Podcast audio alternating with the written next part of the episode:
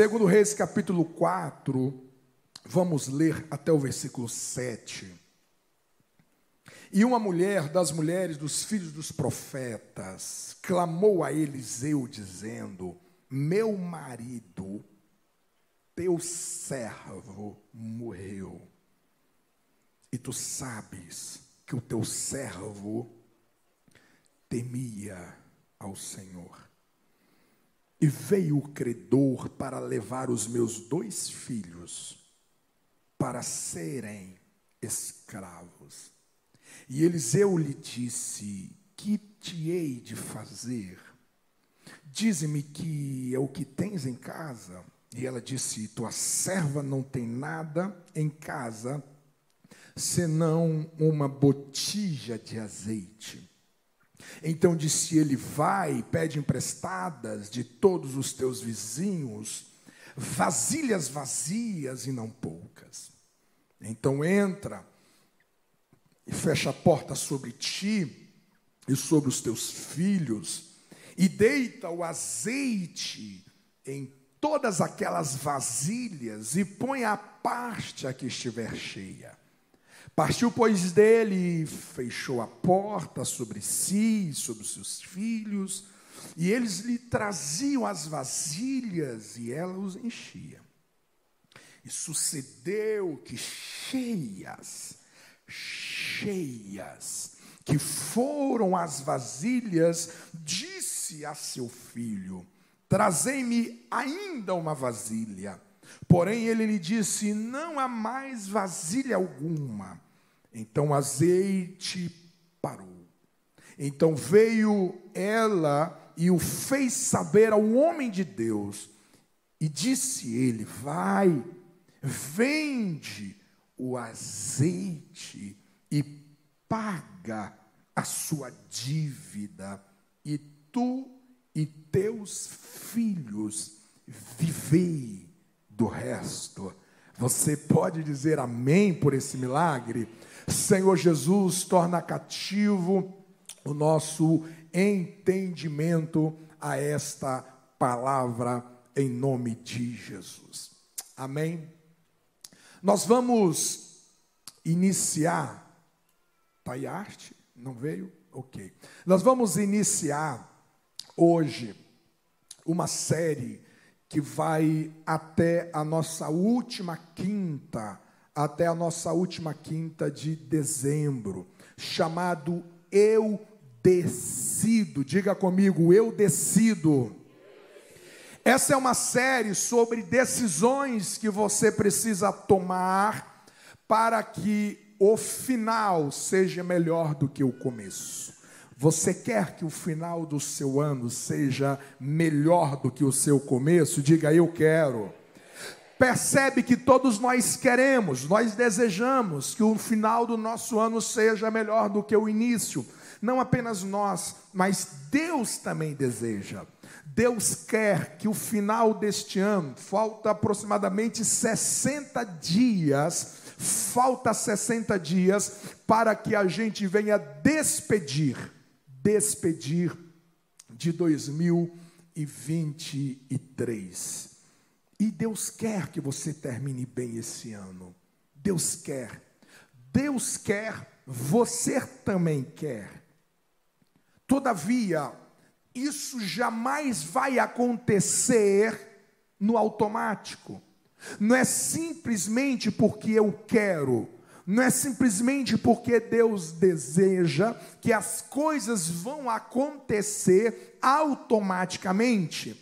As coisas sucederão a partir das minhas decisões. E nessas próximas semanas nós estaremos partilhando algumas decisões a qual você deve tomar para que este ano termine de maneira muito melhor do que como você começou.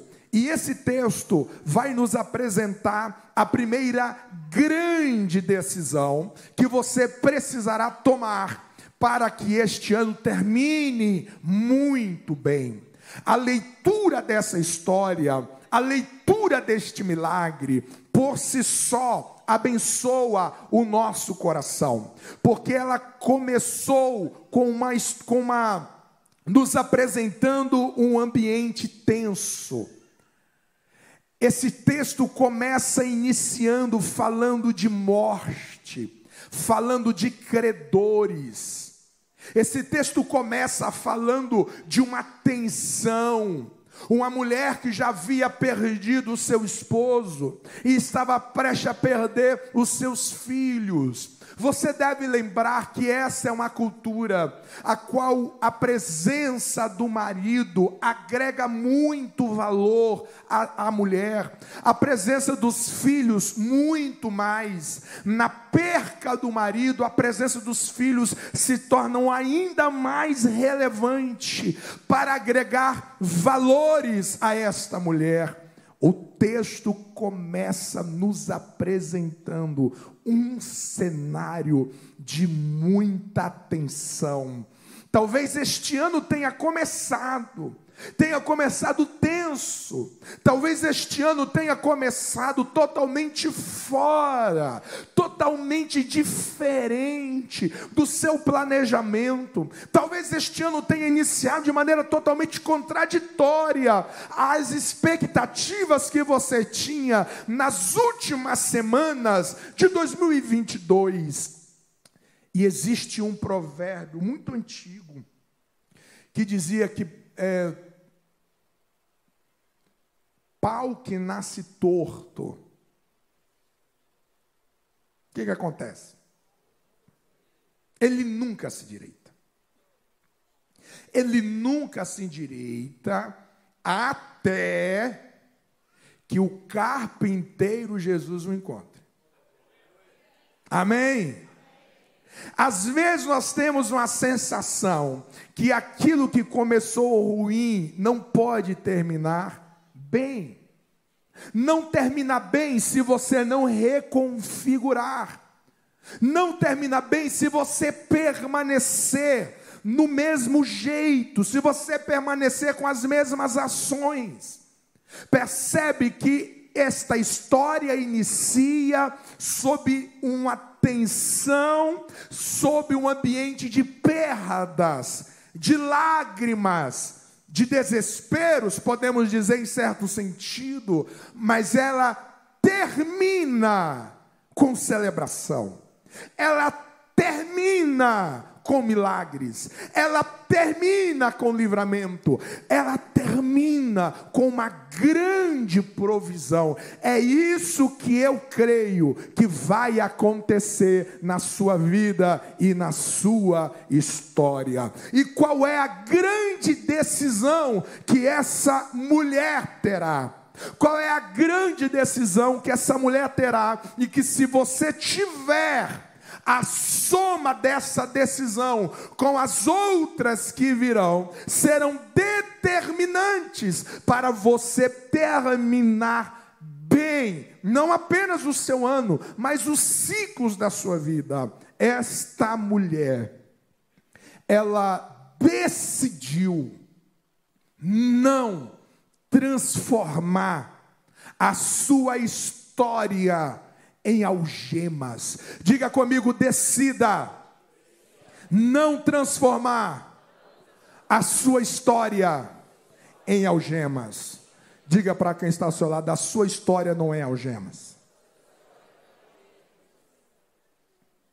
A sua história não é correntes. E exi... Misericórdia. Existem pessoas que transformam as suas histórias em correntes. Como que as pessoas transformam as suas histórias em correntes? É quando elas olham para trás e começam a lamentar. Elas olham para trás e começam a lastimar elas olham para trás e elas grudam no passado, elas grudam na perda, elas grudam na decepção, elas grudam no desapontamento, elas grudam na perda e elas decidem a justificar a não luta do presente, elas decidem justificar o desânimo do presente, elas decidem justificar olhando sempre para trás. Eu não consigo ser eu não consigo sonhar mais. Eu não consigo lutar mais. Eu não consigo dar um passo a mais na igreja, no reino de Deus. Eu não consigo me envolver mais com o Senhor. Eu não consigo ir além, porque olha o que me aconteceu. Olha a frustração que eu já vivi. Olha a decepção que eu já experimentei. Olha o luto que eu já sofri. Olha os maus tratos que eu experienciei na minha infância. Olha o que aconteceu no meu primeiro casamento. Olha o trauma que veio sobre mim nas experiências da minha juventude, e as pessoas vão somando tudo aquilo que aconteceu de pior, e elas olham para isso e diz: "Eu não posso seguir em frente, eu não consigo seguir em frente. Por que, que você não consegue seguir em frente? Eu não consigo seguir em frente porque olha o que já aconteceu comigo, olha o que eu já ouvi, olha o que os meus olhos já viram, olha o que eu já senti. É impossível de eu chegar a outro lugar. É impossível eu experimentar uma coisa nova. Olha a minha idade, eu não tenho mais idade para viver isso. Eu não tenho mais oportunidades para tentar algo novo. E as pessoas vão transformando as suas histórias histórias em algemas. Um dia Jesus chegou diante de um homem enfermo, perto de um tanque chamado Betesda, e Jesus pergunta assim para ele: Você quer ficar são? E ao invés dele responder imediatamente, claro, eu quero ficar são. Ele começa a contar a sua história, dizendo então: Estou aqui há 38 anos e não tem ninguém que me ajuda. Você percebe que ele conta a sua história para justificar o estado em que ele estava.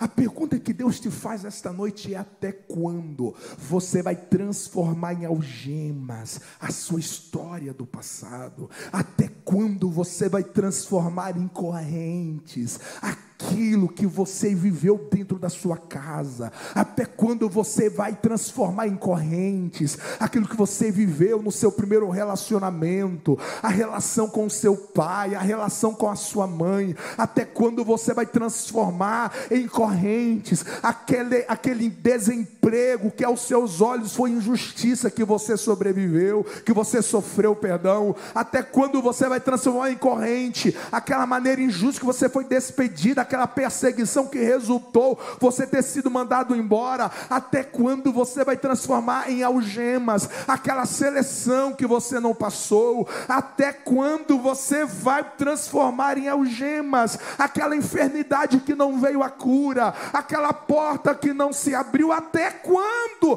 você vai olhar para trás e vai dizer: não tem como eu viver uma alegria, não tem como eu viver uma paz, não tem como eu viver viver algo novo, porque algo me prende. Eu olho para trás e existem correntes que me aprisionam. Esta mulher ela decidiu não transformar. Você percebe que no texto em nenhum momento ela reclama, em nenhum momento ela lamenta, como alguém que está totalmente desapontado com Deus. Ela não lamenta a morte do marido e diz: Eu não acredito que Deus agora vai deixar os meus filhos deixar. Aonde que está a tua bondade? Não, esta mulher não se vitimiza, esta mulher não é escravo da sua dor.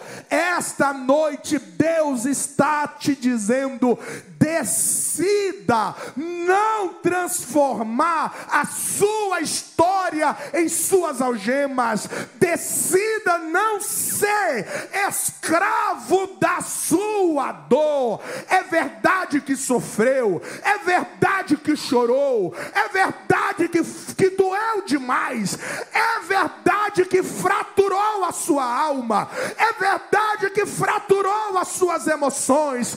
Foi difícil aquelas noites mal dormidas, foi difícil aquelas insônias. Tudo isso é verdade, mas isso não pode te acorrentar, isso não pode te algemar e te impedir de viver algo novo de Deus. Esta noite eu trago uma palavra de Deus, essas algemas vão cair, essas correntes irão cair neste lugar e você sairá daqui livre para seguir em frente. Quem recebe esta palavra, aplauda o nome do Senhor.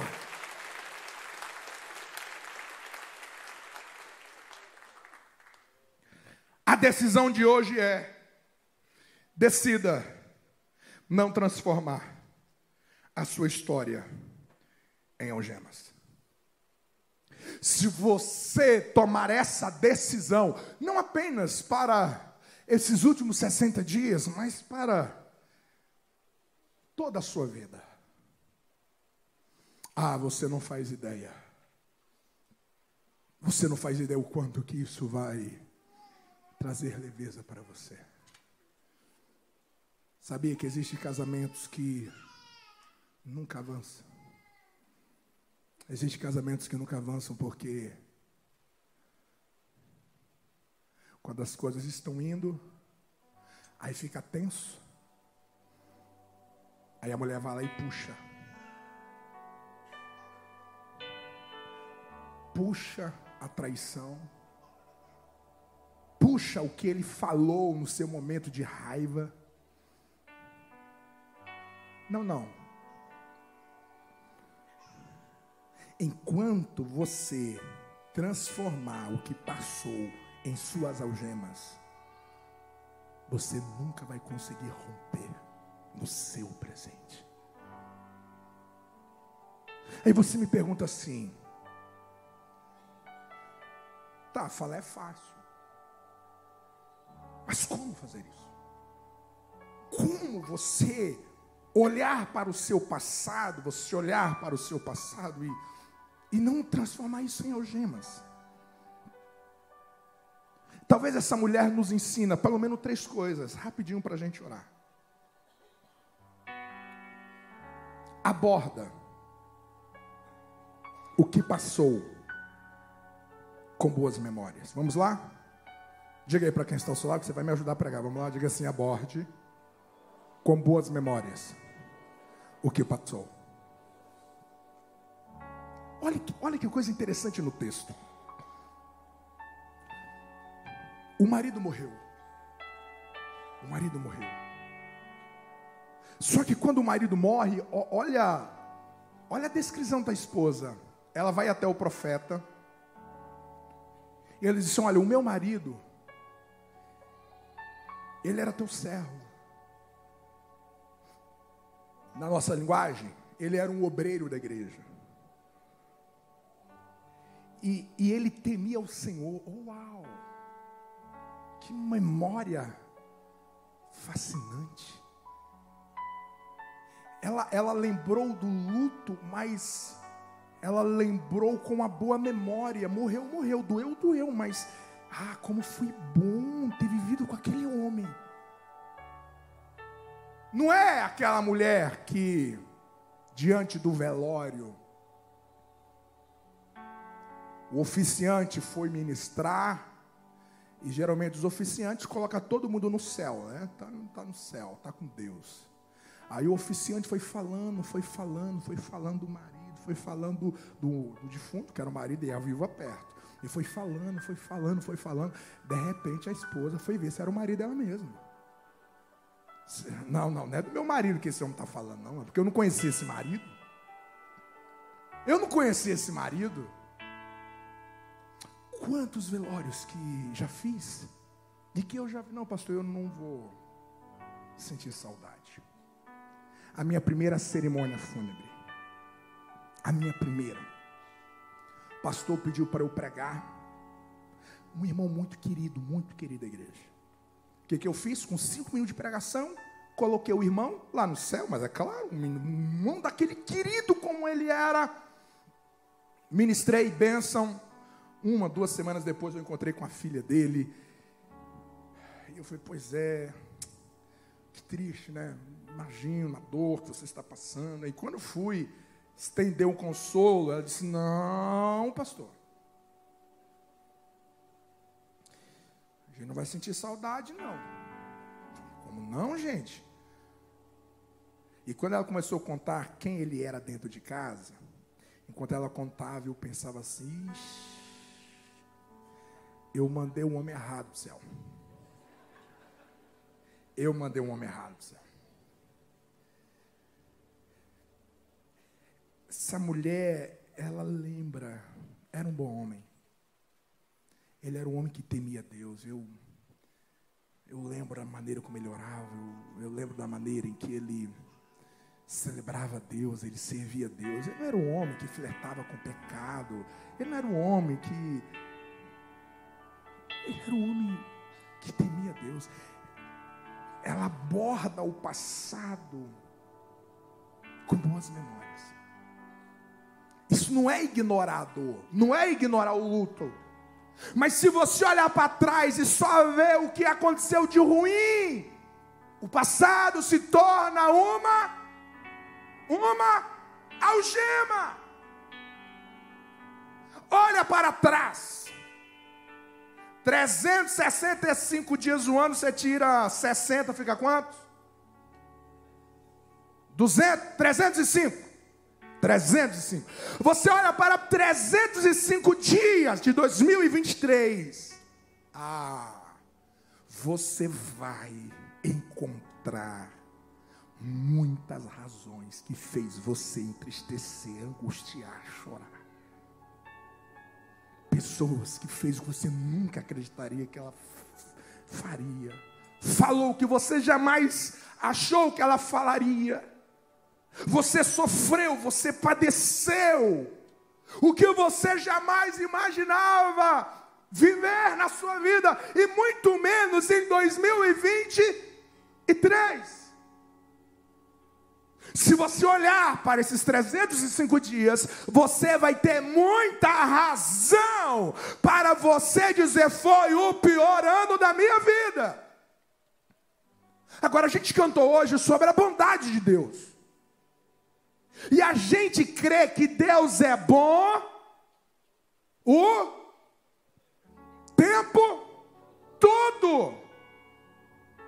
E todo o tempo Ele é bom. Então isso significa dizer que por mais que eu vivi dias difíceis, se eu creio que Deus é bom o tempo todo, então estou dizendo que mesmo nos dias difíceis, a bondade de Deus foi sobre mim. Eu não acredito que tem alguém aqui que vai olhar para 2023 e vai dizer: Eu não tenho nada, nada nada de bom me aconteceu. Eu não acredito que você vai olhar para 2023 e vai dizer nada aconteceu de bom. Se você disser que nada aconteceu de bom, isso significa que em algum momento você fechou os seus olhos para enxergar um cuidado de Deus, a despeito do que lhe sobreveio. Porque o homem morreu, mas a bondade de Deus é que esse homem, enquanto ele esteve comigo, foi um homem Abençoou meu coração. Percebe, gente, que essa mulher, ela não vive em pânico. Você percebe uma mulher muito centrada. Você percebe uma mulher lúcida. Essa mulher, quando recebeu os credores, ela não decidiu sair na calada da noite. Vamos esperar anoitecer. E ela pegou com você, vamos sair sem rumo, mas vamos se livrar dos nossos credores. Não, essa mulher, ela lida com dilema com lucidez. Esse marido deixa uma mulher equilibrada. Esse homem deixa uma mulher que soube tomar uma, a próxima decisão. Essa mulher viveu o luto, mas ela trouxe à memória algo de bom em meio à dor e ao luto. Se você não lembrar, se você não abordar o seu passado com boas memórias, se tornem algemas. Eu lembro de um aconselhamento que eu fiz em uma outra cidade, no curso em que eu participei de aconselhamento pastoral. E, o aconselhamento acontecia em grupo.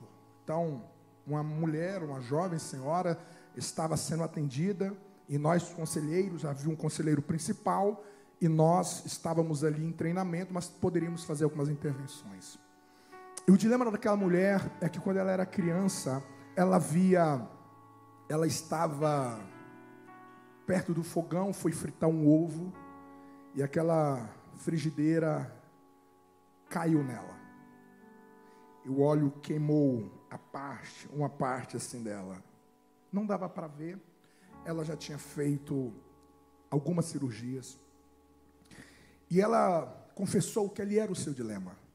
Ela passou por muitas depressões devido a aquela queimadura, de ela não se sentir bonita, todo o complexo de inferioridade foi o seu dilema a vida inteira.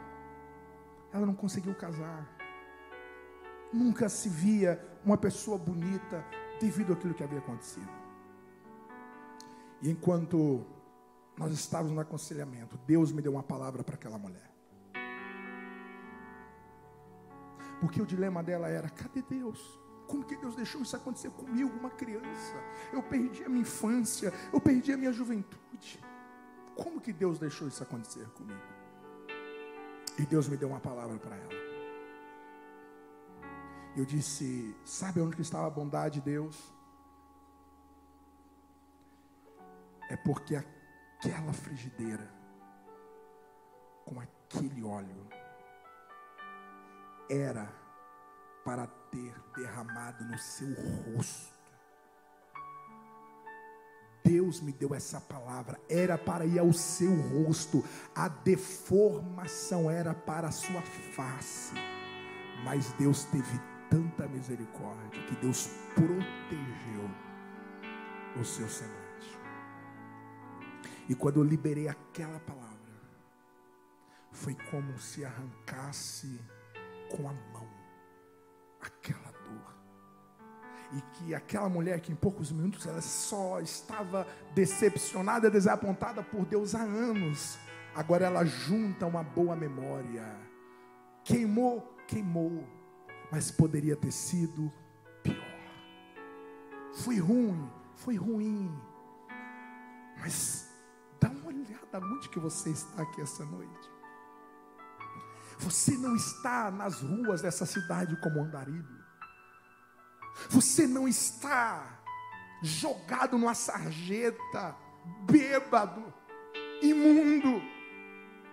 Você está hoje, hoje, exatamente às 21 horas, você está no melhor lugar que você deveria estar nessa cidade. Você está na presença de Deus, você está na casa do Senhor.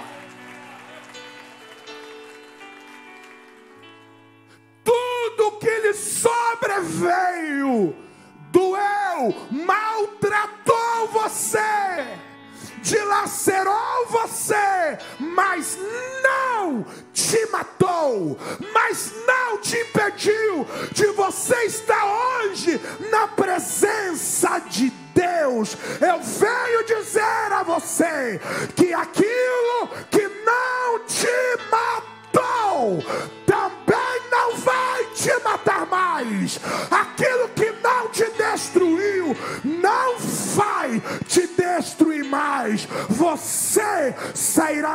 forte, você sairá mais maduro, você